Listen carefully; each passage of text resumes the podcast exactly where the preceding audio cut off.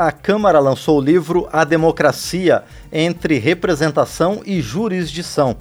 A publicação reúne artigos que tratam da relação entre a democracia representativa e a supremacia da Constituição Federal.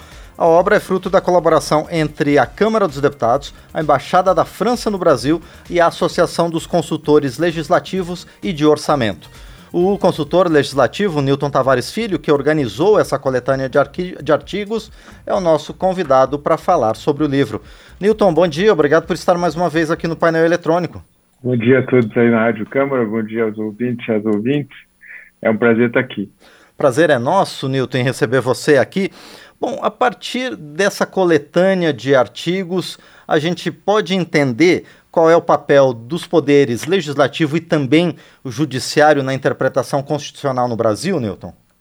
Sim, é, o livro é fruto de uma, de uma conferência que foi organizada pela Câmara em 2019 e o tema se tornou cada vez mais relevante desde então. Né? A ideia de é, pensar quais, quais as relações entre o poder legislativo e o poder judiciário. Né? É, no direito constitucional, nós falamos que existe uma tensão entre a democracia representativa e o controle de constitucionalidade, é, o que na prática tem como resultado a, a, constatação de que nem sempre a maioria é, vence, né? nós temos também a proteção da, dos direitos das minorias e o respeito a inúmeros valores constitucionais. E esse livro procura é, pensar essa relação né? e, e levantar algumas dificuldades que, que existem hoje é, e num processo que se tornou central é, para a próxima legislatura, né? Foi, foi determinante nas eleições. Agora, Newton, um dos artigos do livro faz uma análise sobre as reações legislativas por parte do Congresso Nacional em resposta a decisões do Supremo Tribunal Federal, em especial em questões tributárias, mas outras também. O que se depreende a partir desse artigo, Newton? Bom, é um debate antigo no direito constitucional. Uh, quem tem a última palavra quando se trata de exprimir a vontade da nação? Né? Quem é o veículo principal da soberania? Quem fala por último nesse caso? E nós temos diversas abordagens, cada qual dentro de uma visão particular a cada país. Né? Nos Estados Unidos, ganha muita força a ideia de que quem tem a última palavra é o, a Suprema Corte deles, né, que interpreta a Constituição e declara uma determinada lei é, inconstitucional. Na Europa, é, na França em particular, nós temos uma visão diferente, que diz que quem tem a última palavra é, na realidade, o parlamento. Porque se ele discordar de uma decisão da Suprema Corte, ele altera a Constituição e, por assim dizer, desautoriza a decisão que a Suprema Corte tomou. Né? Então, esse é um debate muito rico, que depende muito da cultura jurídica de cada país. E nós, no Brasil, temos ainda uma discussão incipiente, que não é muito uh, profunda, eu diria, né? É, o que não explorou todas as possibilidades dessa, dessa interação entre o Congresso Nacional e o Supremo Tribunal Federal sobre quem fala por último. Né, eu espero que uh, o artigo que é de um colega constou é, possa ajudar a enriquecer esse debate. Sim, mas Newton, como leigo no assunto, como é, um curioso, mas acompanhando, obviamente, o trabalho aqui do Poder Legislativo, a gente vê que essa disputa, às vezes, é, de certa forma, vamos falar assim, pende para um lado e às vezes para o outro. É um caminho que ainda vai ser buscado, Newton? Sim, veja, é, a reação legislativa é uma maneira de o Congresso Nacional responder ao Supremo Tribunal Federal caso o tribunal tome uma decisão que desagrade é, os representantes do povo, digamos assim. O Congresso pode emendar a Constituição e mudar o fundamento normativo que o Supremo usou para tomar uma determinada decisão, né? É, nós já tivemos é, situações onde isso aconteceu, é, o artigo do Celso enumera isso, algumas situações na área tributária, né? Mas o Brasil tem a particularidade de ter uma coisa chamada cláusulas pétreas, né? São matérias que não são sujeitas a modificação pelo Congresso Nacional. E isso dá uma liberdade bastante grande para o STF reagir à reação legislativa. O STF pode dizer que determinada decisão normativa do Congresso contraria uma cláusula pétrea e invalidar, inclusive, a reação legislativa do Congresso Nacional. Isso torna muito complexo o jogo de poder entre esses dois órgãos máximos né, no país. E isso tem sido objeto de muita discussão, e acho que foi uma discussão central na pauta que é, é, determinou as últimas eleições. Então, é uma, não é uma coisa que é uma resposta precisa, né? É, a definição do que as cláusulas pétreas podem impedir ou não acontece sempre no caso a caso. Então, a cada vez que o Congresso reagir, o Supremo pode analisar essa reação e dizer que ele é, não concorda e que a reação não é conforme a Constituição. Essa é a particularidade do nosso sistema, né? Uma possibilidade de reação legislativa, mas uma capacidade muito grande, muito ampla do tribunal de é, censurar essa reação. Perfeito. Agora, Newton, a gente também experimenta, pelo menos em algumas análises de especialistas ligados ao exercício do direito, uma ampliação do papel do Poder Judiciário, que chamam de, de protagonismo do STF em embates políticos, como a gente viu é, recentemente agora nessa campanha eleitoral. Há fatores que têm contribuído para esse maior protagonismo do Supremo Tribunal Federal? Sim, nós, nós a, questão do protagonismo do judiciário é um fenômeno que acontece no mundo democrático como um todo hoje. Nós temos essa discussão acontecendo em, tanto na Europa quanto nos Estados Unidos, na América do Sul, é, e uh, é fato que o judiciário cresceu, né? Porque nós passamos a dar uma ênfase muito grande ao, cumprimento da Constituição como um contrato social fundamental, né? E o órgão responsável por fiscalizar esse cumprimento é o Poder Judiciário.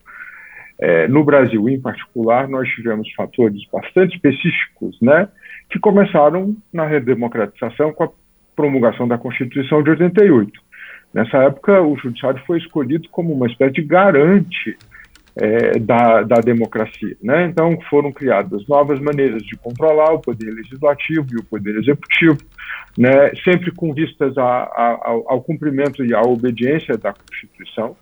E o poder judiciário foi cada vez mais assumindo um papel mais e mais importante. Né?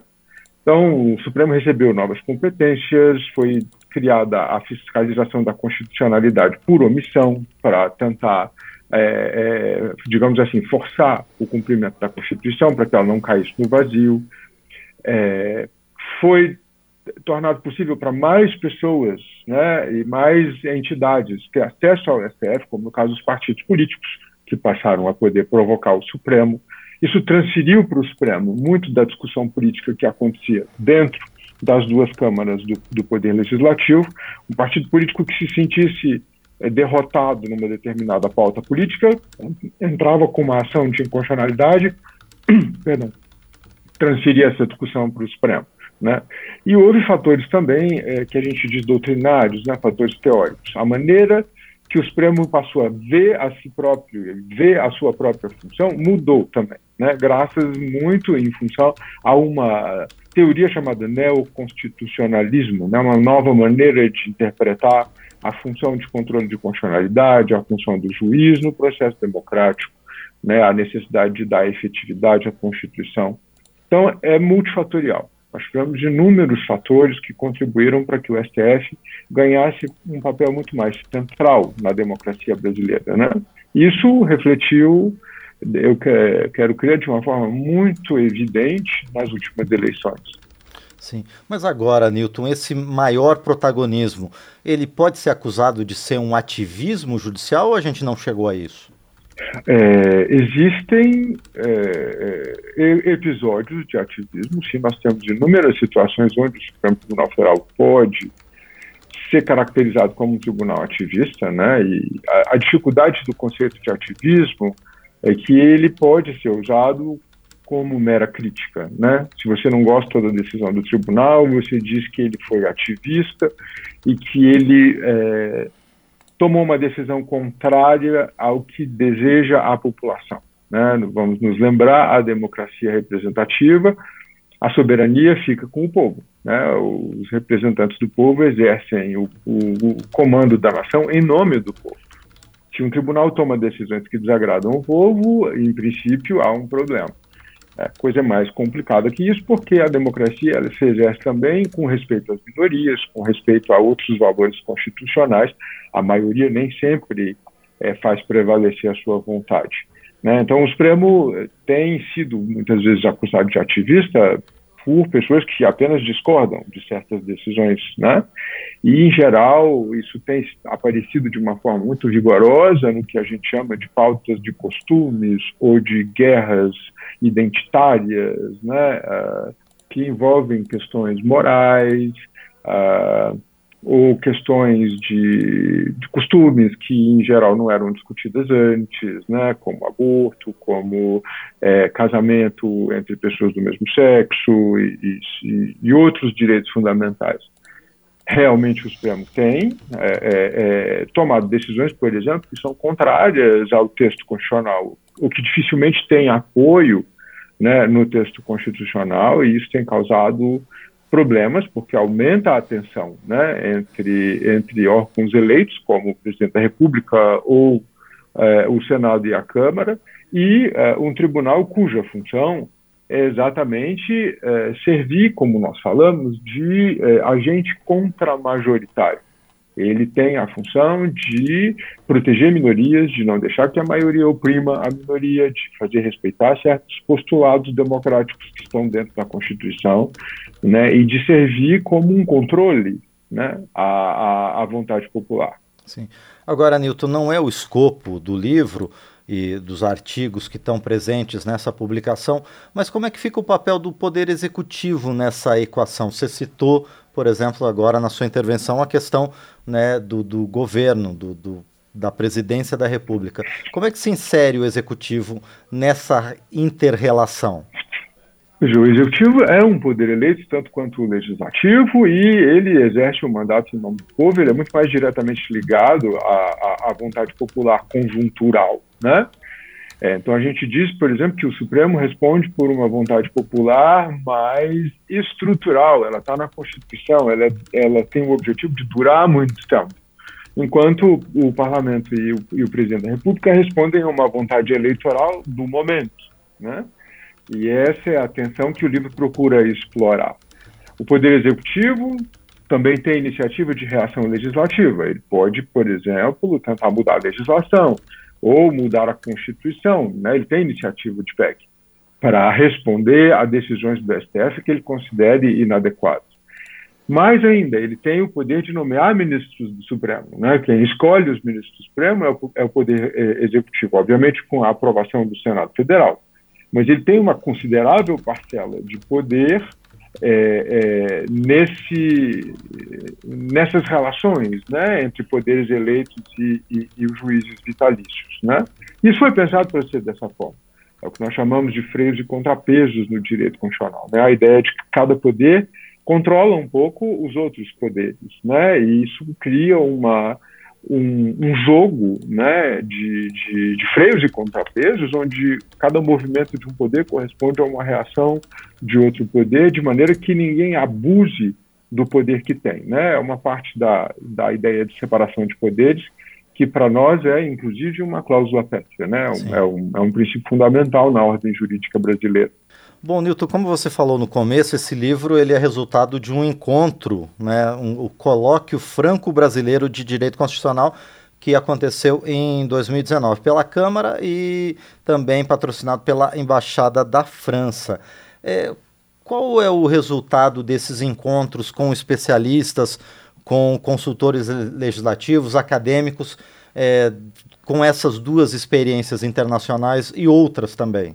Uh, eu uh, gosto muito de dizer que a Câmara é um fórum de debate, entendeu? Onde a gente pode discutir temas uh, de repercussão nacional, não apenas dentro do plenário. Né? A Câmara também é um órgão de produção de conhecimento e a consultoria legislativa, em particular, é um agente privilegiado nesse processo. Então, é, nós é, nos associamos à Embaixada da França e à, à Associação de Consultores Legislativos e de Orçamento para promover um evento que trouxe três professores franceses, né, dentre eles um professor chamado Dominique Rousseau, que é um dos maiores constitucionalistas vivos hoje na França. É, nós chamamos também professores da nossa Universidade de Brasília, o professor Marcelo Neves é um deles, é, e alguns consultores legislativos que atuam especialmente na área de ciência política e direito constitucional. Então, nós juntamos diversas visões, né, tanto visões de culturas jurídicas diferentes, e aí cabe destacar que a França, nesse ponto, é, é fundadora da tradição democrática, porque a Revolução Francesa é talvez o ponto principal né, de fundação da democracia contemporânea. Nós colocamos pessoas é, é, é, que tinham uma visão acadêmica e pessoas que têm uma visão prática, né, como os consultores legislativos. Nosso trabalho é ligado diretamente ao processo legislativo. Nós temos essa abordagem acadêmica, mas também um dever de é, é, é, responder às necessidades da realidade, né? encontrar soluções concretas para o país, obviamente é, é, sob demanda dos parlamentares, são eles que nos, que nos solicitam né, nosso trabalho de consultoria, e eu acho que o evento foi um, um, um belo evento, nós tivemos a ocasião de discutir temas que são candentes né, na pauta nacional hoje, sob perspectivas diferentes, né? uma perspectiva internacional, comparativa, uma perspectiva prática, uma perspectiva acadêmica. E o livro é o resultado concreto disso. Né? As pessoas que, não todos, mas muitos que participaram do evento, foram convidados a, a oferecer artigos, eles escreveram artigos sobre temas que eles escolheram, e as edições Câmara publicou o volume numa edição bilíngue, né? É muito interessante. É, de um lado você tem uma capa em português, com os textos em português, você vira o livro, do outro lado você tem a versão em francês, com a tradução é, dos artigos que foi paga pela Associação de Consultores. Perfeito. Bom, e como é que, Newton, como é que os interessados em ler esses artigos podem adquirir, podem obter o livro A Democracia entre Representação e Jurisdição? As pessoas que se interessam em obter a cópia em papel podem adquiri-la pelo, pelo site da, das edições Câmara, né? ela está à venda lá.